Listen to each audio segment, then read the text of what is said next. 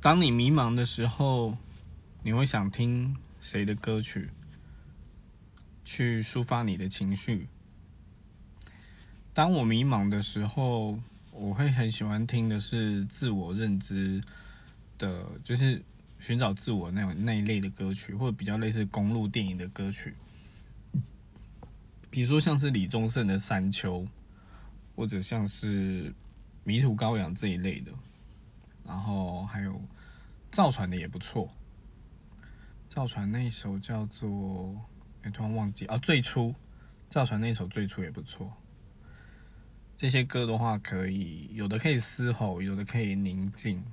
但就是它可以一定程度上去释放一些情绪。